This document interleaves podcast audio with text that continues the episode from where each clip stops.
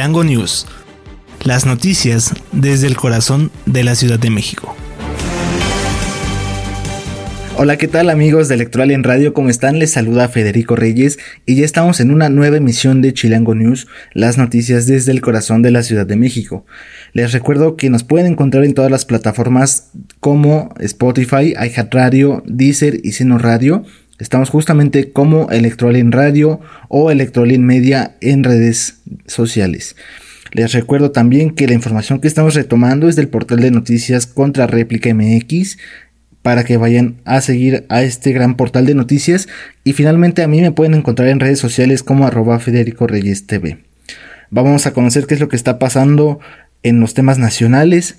Y bueno, vamos a revisar las cifras que dieron en la conferencia mañanera del presidente Andrés Manuel López Obrador, en donde se dio a conocer que junio fue el mes con las cifras más bajas de homicidios en los últimos seis años. Así como lo dije, el mes pasado el homicidio doloso registró una reducción del 17.5%, por lo que se trata del junio más bajo en los últimos seis años, aseguró la Secretaría de Seguridad y Protección Ciudadana, cuya titular es Rosa Isela Rodríguez. A pesar del el informe mensual de seguridad en la conferencia matutina, la funcionaria federal destacó que durante este gobierno el homicidio doloso ha presentado una tendencia a la baja con un promedio diario inferior al 18% respecto al 2018. La coordinadora del Gabinete de Seguridad Federal añadió que en seis entidades se concentra el 47.8% de los homicidios, siendo Guanajuato, Estado de México, Baja California, Jalisco, Chihuahua y Michoacán. En tanto, en los 50 municipios prioritarios hubo un descenso del 6% en comparación al 2022. En cuanto a los delitos de fuero federal, eh, también han bajado un 17.9% en comparación a diciembre del 2018, especialmente en delitos como el contrabando de personas, que disminuyó casi el 50%, delitos financieros con un 30%, delitos de delincuencia organizada con casi 30% y cometidos por servidores públicos con un 11%. Respecto al robo de combustibles, se mencionó que mantienen resultados alentadores con una disminución del 93% y de los 72 mil barriles que eran robados en diciembre del 2018, la cifra cayó a 4.900 con un ahorro estimado de más de 276.322 millones de pesos. Ahora en temas de seguridad también, pero más actuales, específicamente del día de ayer, se dijo que criminales encabezaron la protesta realizada en Chilpancingo Guerrero y que las personas fueron obligadas a acudir a esta manifestación. Nuevamente la secretaria de Seguridad y Protección Ciudadana, Rosa Isela Rodríguez, informó que dos hombres ligados a la delincuencia y con pendientes con la justicia encabezaron la protesta con violencia este lunes en Chilpancingo Guerrero donde además robaron un camión blindado de la policía, el cual fue utilizado para derribar la puerta de la casa de gobierno en donde despacha la gobernadora Evelyn Salgado. Señaló que las autoridades acordaron no caer en provocaciones, pero que ya se investigan los hechos, y que todo esto fue porque se dio la instrucción de no caer en provocaciones, porque también se tiene conocimiento de que había mucha gente obligada a manifestarse por la directriz de este tipo de acciones de la delincuencia organizada presuntamente, además de que el gobierno federal tiene la premisa de no enfrentar la violencia con más violencia. La funcionaria explicó que la protesta fue con motivo de la detención de dos líderes criminales quienes llevaban cartuchos, drogas y armas relacionados con diversos delitos en esta región. Ante ello, los manifestantes se movilizaron para exigir la liberación de estas dos personas pertenecientes a una organización delictiva conocida como Los Ardillos, señalada también por la Comisión de diversos delitos del Foro Común y Federal. Y ya para finalizar los temas nacionales, un juez de Estados Unidos rechazó aplazar el juicio contra Genaro García Luna. El juez federal de la Corte del Distrito Este de Brooklyn, en Nueva York, rechazó proteger hasta el 1 de marzo de 2024 la audiencia de sentencia a Genaro García Luna, luego de haber sido declarado culpable por narcotráfico. El juzgador determinó que el acusado no ha demostrado una causa adecuada, pero tal extensión, eh, para tal extensión, luego de que en días recientes César Castro, abogado de García Luna, envió al magistrado dos mociones argumentando contar con nuevas evidencias a favor de su cliente. Después de haber sido declarado culpable por parte del jurado calificador de diversos delitos de narcotráfico en colaboración con la fracción de los Ventral Leiva del cártel de Sinaloa, el juez eh, fijó para el 27 de septiembre de este año la audiencia de sentencia a García Luna. Y bueno, en ese sentido se argumentó que funcionarios, exfuncionarios, agentes y exagentes de la aplicación de la ley habían entregado miles de informaciones que demostraban la presunta inocencia de García Luna. Sin embargo, el juez rechazó la solicitud de la defensa de García Luna y puso como plazo el 20 de septiembre de este año para recibir una petición de eh, en apoyo a la moción del requerimiento del aplazamiento del proceso, medida considerada meramente de trámite. Por ello, eh, el fiscal federal a cargo del caso de García Luna en el Departamento de Justicia el pasado 5 de julio entregó al juez una misiva en la que él expresaba su posición a la postergación de esta audiencia de sentencia contra el exfuncionario del gobierno de Felipe Calderón que fue del 2006 al 2012. Pero bueno amigos de Chilango News vamos a nuestro primer corte y regresamos para ver qué está pasando aquí en la Ciudad de México. Bye.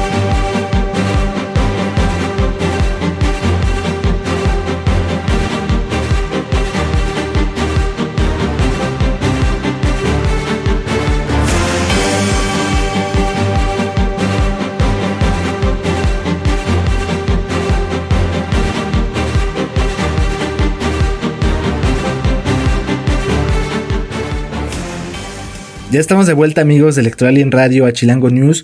Es un placer estar con ustedes. Les recuerdo que a mí me encuentran en redes sociales como arroba Federico Reyes TV, que este programa corre a cargo de en Radio.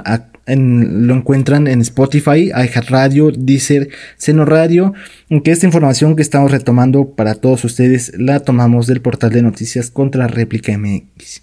Ahora vamos a revisar qué está pasando acá en la ciudad.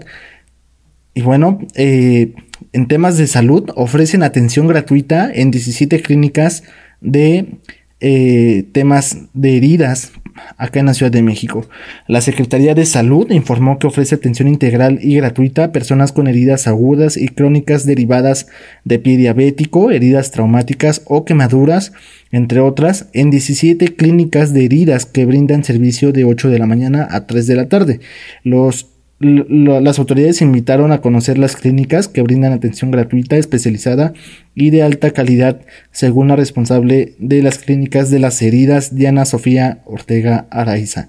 Las 17 clínicas de heridas están ubicadas en 10 jurisdicciones sanitarias de aquí de la Ciudad de México y están conformadas por un médico, una enfermera y una persona de trabajo social. En las unidades se aplican los conocimientos de cura tradicional y avanzada, como el uso de apósitos para las heridas crónicas, que son productos sanitarios empleados para cubrir y proteger las heridas. Esto con motivo de disminuir secuelas o discapacidades en las personas que tienen estas heridas. Las personas interesadas en este servicio especializado y gratuito deben presentarse con una hoja de referencia expedida por su médico tratante donde se informe los motivos y el tipo de lesión, medicamentos que fueron recomendados y el tipo de atención que se requiere. Y bueno, eh, a grandes rasgos les digo que hay una eh, clínica en Gustavo Madero, en Norte 94, Colonia La Esperanza, en Azcapotzalco, en la colonia Santiago Aguizotla, en Álvaro Obregón, en la colonia Ampliación Jalpa, en la Magdalena Contreras, en Pueblo San Bernabé Ocotepec, además en Coajimalpa, en la colonia La Navidad, colonia Coajimalpa y 25 de diciembre. Además también en Tlalpan, en la colonia San Lorenzo, Acopilco y en la colonia Lomas de Padierna. Además en la colonia eh, San Miguel, en Iztapalapa, en Milpa también está en San Pablo o Zotepec y en Miguel Hidalgo en Casco de Santo Tomás. Finalmente en la alcaldía Cuauhtémoc se encuentra en la colonia Buenos Aires y bueno, en el, la colonia ex hipódromo de Peralvillo para que también ahí vayan a tratarse y no se les compliquen las temas de las heridas. Ahora les voy a platicar que el gobierno capitalino eh, dijo que la prioridad será la del apoyo a la educación. Al encabezar la ceremonia de abanderamiento de las escuelas primarias anexas a la Benemérita Escuela Nacional de Maestros, el jefe de gobierno Martí Batres destacó que la presente administración capitalina tiene como prioridad apoyar el derecho a la educación básica de niñas y niños. Esto acá en la Ciudad de México, por lo que dijo que el abanderamiento se realizó en cuatro escuelas primarias en, para recalcar que el gobierno de la Ciudad de México seguirá teniendo de manera fundamental la prioridad de la educación, incluido el presupuesto. Dijo que la educación básica es un derecho fundamental de las niñas y niños de esta ciudad. Además resaltó que comenzó la actual administración con la creación de programas para apoyar a niñas y niños de escuelas básicas con programas como La Escuela es Nuestra, Mejor Escuela, Bienestar para Niñas y Niños, Mi Beca para Empezar, que fue reconocida por la UNICEF y finalmente apoyo de útiles y uniformes escolares. Luego de tomar protesta las escoltas representativas de estas escuelas, eh, que fueron Luis Hidalgo Monroy, Manuel M. Acosta, República de Brasil y Genoveva Cortés Valladares, el jefe de gobierno destacó la importancia del culto a los símbolos patrios. Recordó que a nivel constitucional también se han promovido acciones para mejorar la educación en la capital por lo que destacó que con la reforma educativa aprobada en 2019, donde se tomó en cuenta el Magisterio Nacional y quedó establecido como un resultado del derecho al acceso a la educación gratuita, laica y universal en todos los niveles. Así que bueno, aquí destacan las autoridades el tema de apoyo a la educación, pero también vamos a tocar otro tema que va relacionado a la educación, la seguridad, y por ese motivo instalaron un módulo de Sí al Desarme, Sí a la Paz en Tlatelolco. La Secretaría de Gobierno de la Ciudad de México instaló un nuevo módulo del programa Sí al Desarme, Sí a la Paz en el atrio de la parroquia de Santiago Apóstol Tlatelolco, ubicada en la Plaza de las Tres Culturas de Tlatelolco, esto en la alcaldía Cuauhtémoc. Ahí la ciudadanía acudió a entregar armas de fuego y municiones de manera anónima, voluntaria y segura. Durante esta jornada fueron destruidas por el personal de la Secretaría de la Defensa Nacional un arma artesanal, una pistola calibre 9 milímetros con silenciador, las cuales fueron canjeadas por un total de 9.840 pesos. Desde 2019, esta acción social coordinada por la Secretaría de Gobierno de la Ciudad de México a cargo de Ricardo Ruiz Suárez ya ha destruido más de 8.000 armas entre cortas, largas, granadas también y una pieza de artillería, así como 75.699 estopines, 6 cartuchos de dinamita y 1.143.079 cartuchos. Por este arsenal recolectado en los 241 puntos de canje, se han distribuido de forma itinerante en las 16 alcaldías de la Ciudad de México se han derogado 26.336.522 pesos en beneficio de 6.442 personas. Tan solo en la alcaldía Cuauhtémoc se han recibido 968 armas a cambio de 4.027.000 pesos como parte de este programa que contribuye a eliminar el riesgo del delito o lesiones por armas de fuego. Cabe destacar que se encuentran disponibles tres módulos más ubicados, uno el que ya mencionamos, este, aparte del templo de San Hipólito y San Casiano en la alcaldía Cuauhtémoc, la parroquia de Santa María de la Natividad en Benito Juárez y en la Catedral del Señor del Santo Sepulcro de Jerusalén en la alcaldía Iztapalapa. Así que ya saben, si ustedes quieren ir a, contribuir a la pacificación del país y a evitar riesgos de lesiones por arma de fuego, además de obtener alguna remuneración económica, pueden acudir a alguno de estos puntos. Por ahora vamos a nuestro segundo corte y regresamos a revisar qué es lo que está pasando en el mundo.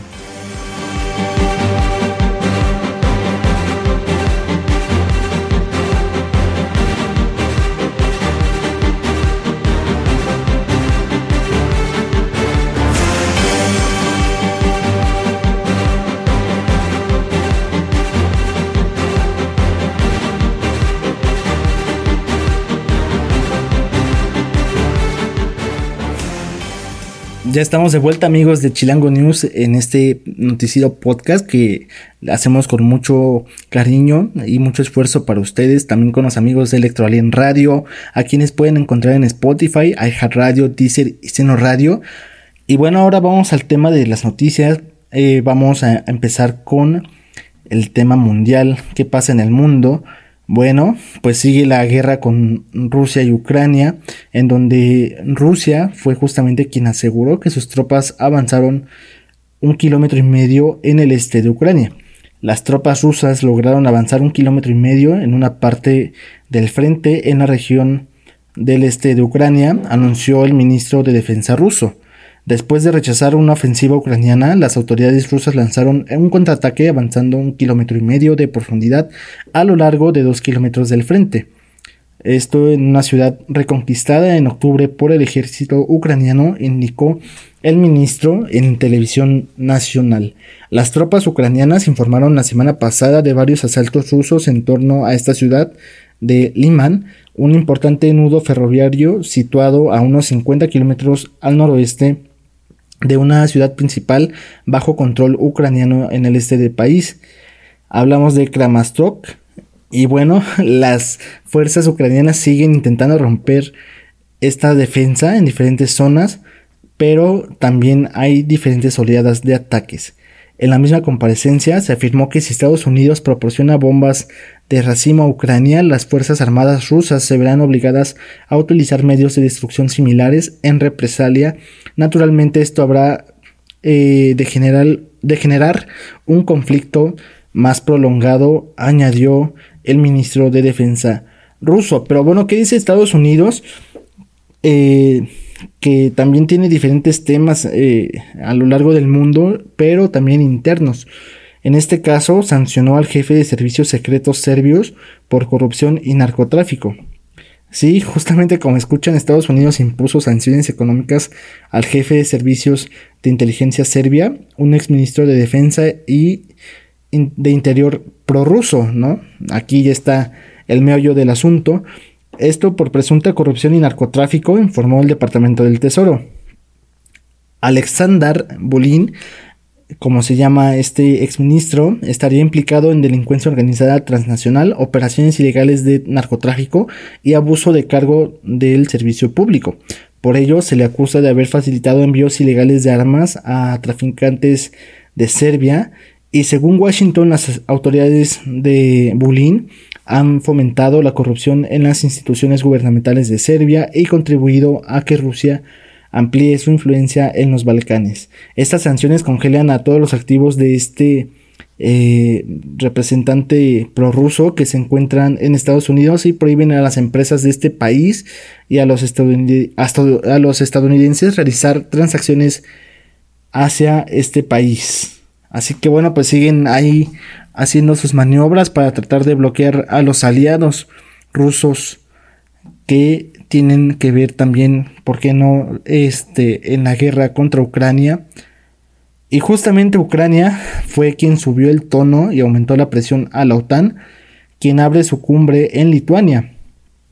La OTAN inició este martes en Lituania una cumbre de dos días en la que pretende enviar un mensaje claro sobre la adhesión de Ucrania, país que aumentó las presiones y criticó abiertamente la tibieza de la alianza militar.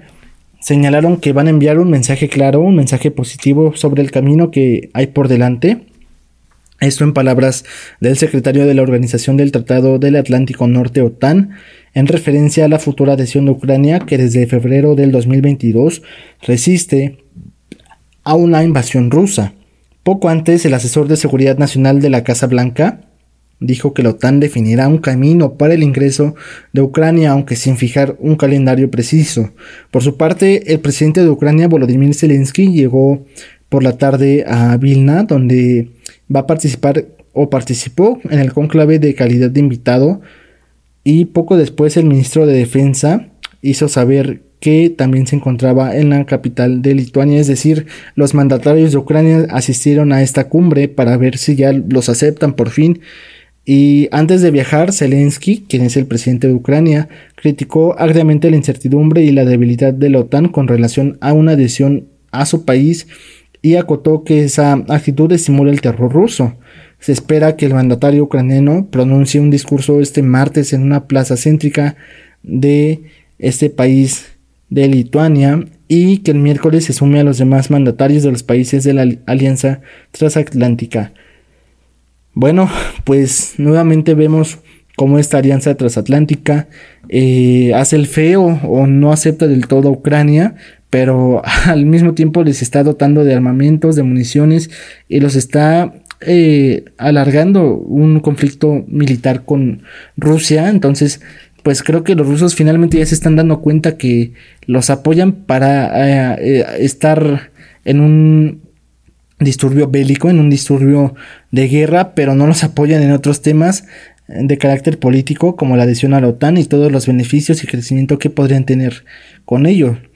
Vamos a ver en qué se desarrolla porque ya va la guerra para casi año y medio y al contrario vemos que se vuelve cada vez más complicada esta situación.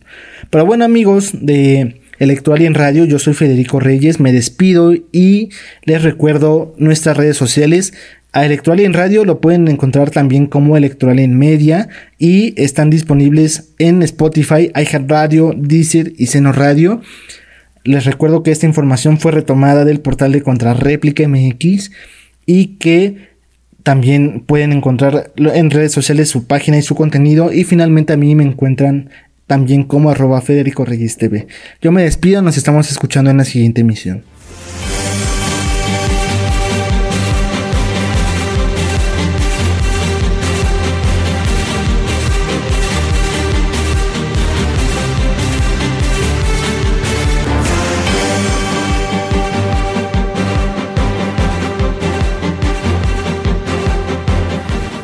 Chilango News.